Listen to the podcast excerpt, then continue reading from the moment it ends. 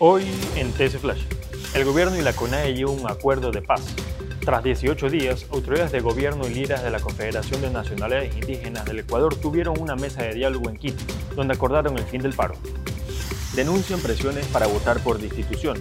El asesor de un asambleísta estaría vinculado a las supuestas presiones a varios legisladores para que voten por la destitución del presidente Guillermo Lazo.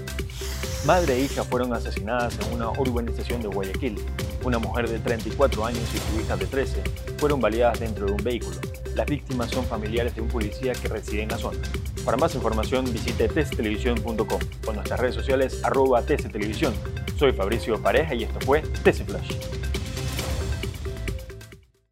TC Podcast, entretenimiento e información, un producto original de TC Televisión.